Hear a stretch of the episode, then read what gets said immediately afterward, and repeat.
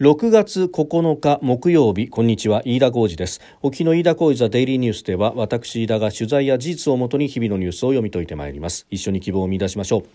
え今日取り上げるニュースまずは明日から行われるシンガポールでのアジア安全保障会議シャングリラダイアログ、えここで岸田総理大臣が行う基調講演の概要が判明しました、え20カ国で海上保安協力を進めるという方針を表明するようであります。それからヨーロッパ中央銀行 ECB が量的緩和策の終了を9日の理事会で議論をするということであります。えー、そして、えー、安全保障理事会国連での安全保障理事会で拒否権を行使した中国やロシアに対して、えー、国連総会が説明を求めたことに関して松野官房長官は国連の機能強化あるいは改革を図る上で一定の意味があったと、え、これを評価しております。収録しておりますのが6月9日日本時間お昼3時15分というところです。すでに東京の市場は閉まっております。日経平均株価の終値は5日続伸でした、え昨日と比べ12円24銭高2万8246円53銭で取引を終えております。まあ、外国為替市場1ドル134円台に夜の段階で乗せたということで円安が進んでいるでこれがですねあの輸出関連企業にとっては歳出の改善が行われるという期待が出たということで、まあ、買いが入ったということです、まあ、ただ短期的な上昇が続いているその過熱感も意識されていて利益確定の売りが出て上げ幅は限られたということでありました。さあまずは総理があ10日、明日からですねシンガポールで開かれるアジア安全保障会議いわゆるシャングリラダイアローグに参加をするということでありましてそこで行う基調講演について、えー、報道が出てきております。えー、インド太平洋地域の海洋秩序維持に向けて20カ国以上で海上保安能力向上のための技術協力を進めるという方針を表明するということです。えー、来年も春までに自由で開かれたインド太平洋を推進する計画案を策定するという考えを示すということです。まあ、あのウクライナ情勢でありますとかあるいは海洋進出を強める中国が念頭にあるということでありますけれどもただ、えーまあ、安全保障会議の中で、えー、とかくミリタリーの部分が強調されるところでもありますが、まあ、それだけではなくて、えー、どちらかというと信頼情勢であるとかあるいは能力向上支援キャパシティビルディングの部分を重視するという取り組み、まあ、これ日米首脳会談の後の発出された文書の中にも、えー、言及があったところでもありますし、えー、また先月に東京で行われたアジアの未来というシンポジウム、まあ、国際的な会議の中でも総理のこの発言の中にはあったというところであります。で、海上保安能力でありますが、もともとこの海洋法の執行というものに関して、まあ、日本も戦前はそうだったんですけれども、え、基本的に各国の海軍がもともとやるというようなことが、ね、関連的にあったわけであります。で、まあ、ところが日本の場合は戦後、まあ、GHQ の指導などもあってですね、えー、海上保安庁というものが出来上がったと。まあ、これは海洋法を執行する警察権を執行する機関ということで、まあ、軍とは切り離したミリタリーとは切り離した形での行政機関として、えー、これが成立したというところでで、えー、これ海洋法の執行機関としての役割を担ったというのは実は世界界中で見てもですねこれはあの戦後に生まれた概念であって、まあ、そこからですね、まあ、一つ一つ模索しながら、えー、組み立ててきたと、まあ、日本のこの海保とそれからアメリカのコーストガードというところが、まあ、一つ大きな、えー、塊として、まあ、動いてきたという歴史があります。で ASEAN 各国など東南アジアの各国は、まあ、長らくですね、まあ、軍がその機能を担ってきたというところが多かったりあるいはあ警察の水上機関というような形の部分があったりとか、まあ、出自いろいろであります。で、えー、ここのところ、まあ、特にですね、えー、中国がまあ、今、会計、えー、かつては会館だとか行政だとかいろいろ乱立しておりましたけれどもこれを会計という形で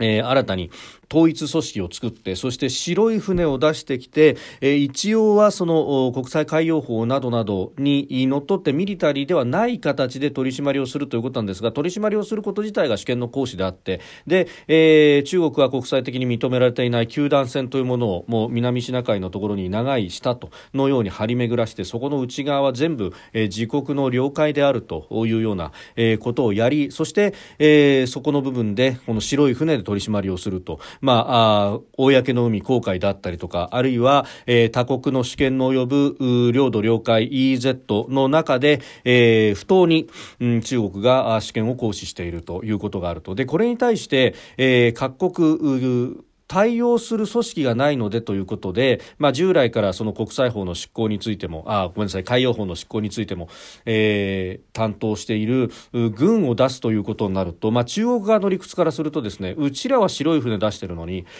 ネズミ色の船軍の船を出してきたエスカレーションさせているのはそっちだということになってしまうと。で、えー、まあそうは言ってもですね、えー、その東南アジア各国の軍と中国の海警を比べても、えー、ひょっとすると海警の方が強いかもしれないというような、まあ、装備には差があるわけでありますしその上、えー、この国際法の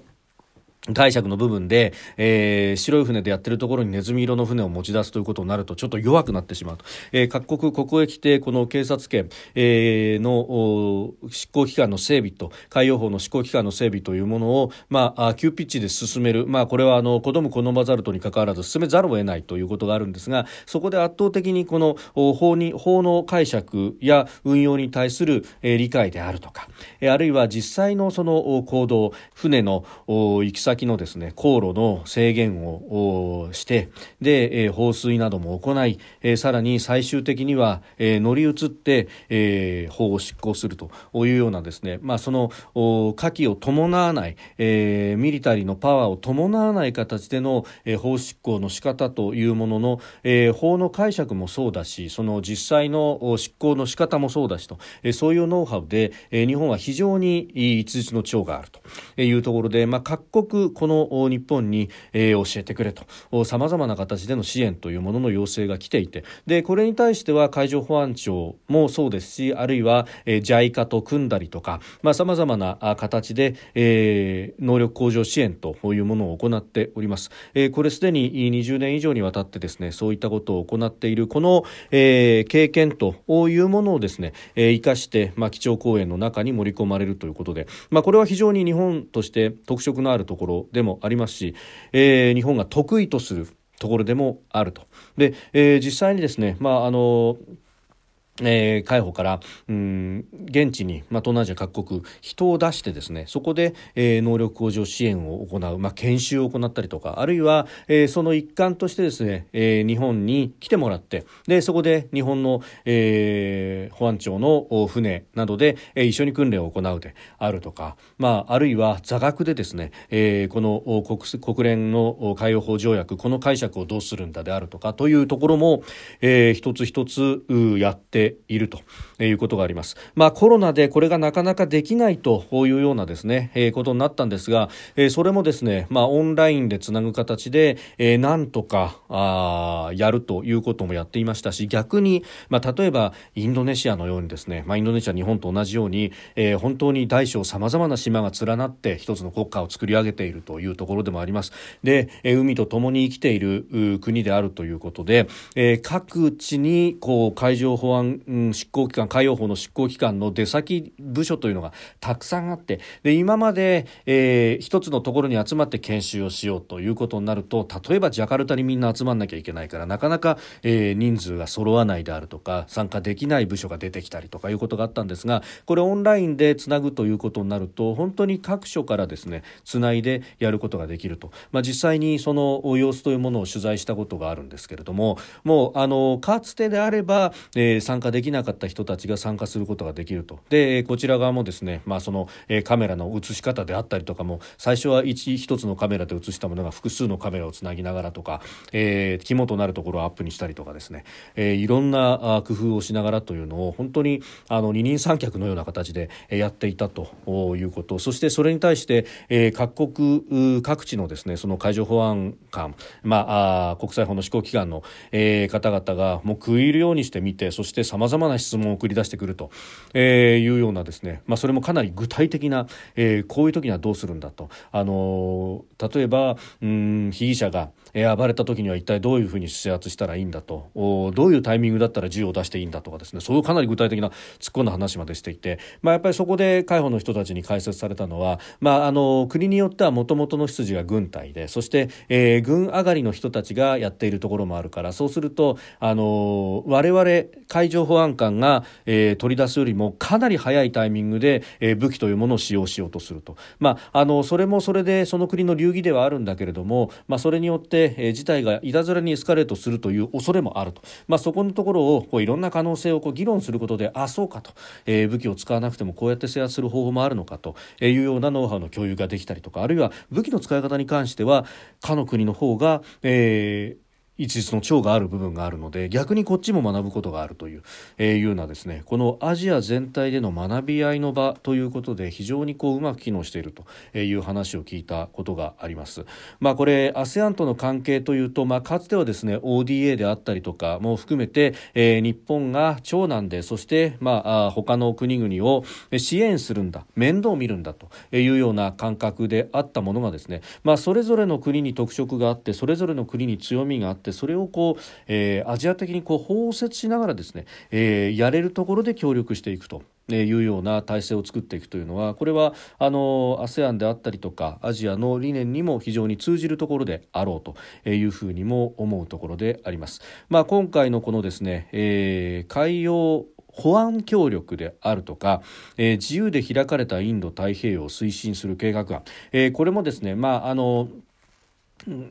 報道の解説では当然ながら中国というものを念頭にというふうに、えー、枕言葉のようにつくわけではありますけれどもさはさりながら自由で開かれたという価値観を共有するところであればうん多少のその違いはあっても主張の違いはあっても、えー、対話のドアは常に開いているんであるという形の、まあ、外交をするというのは、まあ、ここでも何度も申し上げてきておりますが、えー、非常に重要なことであると、まあ、ロシアに対しては非常に温度差はあるけれども自由で開かれたインド太平洋だったらみんな乗れるよねと。これみんなが乗れる場というものをこう日本が率先して作っていくと、えー、いうことの大事さというものは、えー、ウクライナのこの情勢なども経てですねより重要にになってくると、えー、そしてこの価値観を共有できるんであればあるいはですね、えー、台湾であるとかも含めて、えー、乗ってこれると。いうことになると、まあ、オブザーバーでの参加になるのかもしれませんがさまざまな形のさまざまな、えー、立場での話し合い参加というものができるようになってくるのかもしれないと、まあ、そういう意味ではですねもしこれどういう基調講演に結果としてなるのかというのは今後、えー、がね、えー、注目されますけれども、うんまあ、この辺りで、インド太平洋諸国を支援するということそして、えーまあ、共に支え合うということは非常に重要になってくる、まあ、今週末のシンガポールというのはそういう場に、えー、なると、まあ、他方ですね、えー、日中の防衛大臣会談も行われるというような、えー、ことも出ておりますんで、まあ、そのあたり対話のチャンネルというものは、えー、とりあえずは切らずに置いておくということそして、えー言わなければならないことはきちっと言っておくと、えー、特に、まあ、このところですねあの中国の航空機戦闘機などが、まあ、かなり危険な行動を、えー、オーストラリアやカナダ相手にもやっておりますし、えーまあ、その辺をですね、えー、きちっと釘を刺しておくというのも他方重要なことになるだろうと思います。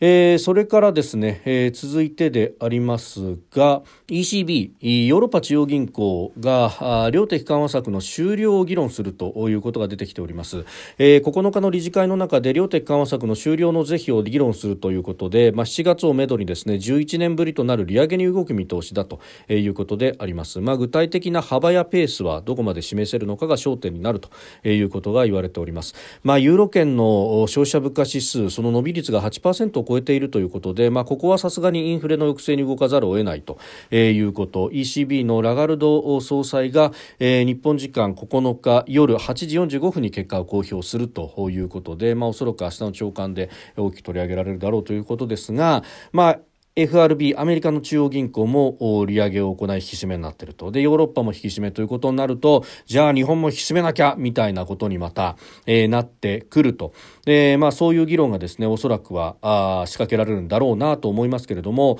まあ、ただこの CPI 消費者物価指数の伸び率というものが、えー、ヨーロッパアメリカと日本では相当違うと。でこれ議論されているですね、えー、アメリカやヨーロッパのコア指数というのは、うん、物価の変動の部分で、えー、生鮮食品であるとかエネルギーであるとか、まあ、自分たちの政策でコントロールがなかなか効かないところを取り除いた数字を、えーまあ、政策の一つの指標として見ているわけであります。で日本の場合はこの数字をですねコアではなくコアコアというふうに、えー、言います日本の政策目標は、えー、コア指数といって生鮮は除くんですがエネルギーは入ったままの数字を、えー、使うことが多いので確かにその数字で見ると2.1%のプラスなんですがコアコアの数字だと0.8%のプラスに過ぎないということで、えー、これはヨーロッパやアメリカとだいぶ違いがあるとで結局日本の場合はエネルギーのが占める割合というものが非常に大きく、えー、なってきているので、まあ、こここのところをですねエネルギーのこれは物価というよりは価格を、え、どうしていくのか今みたいにですね、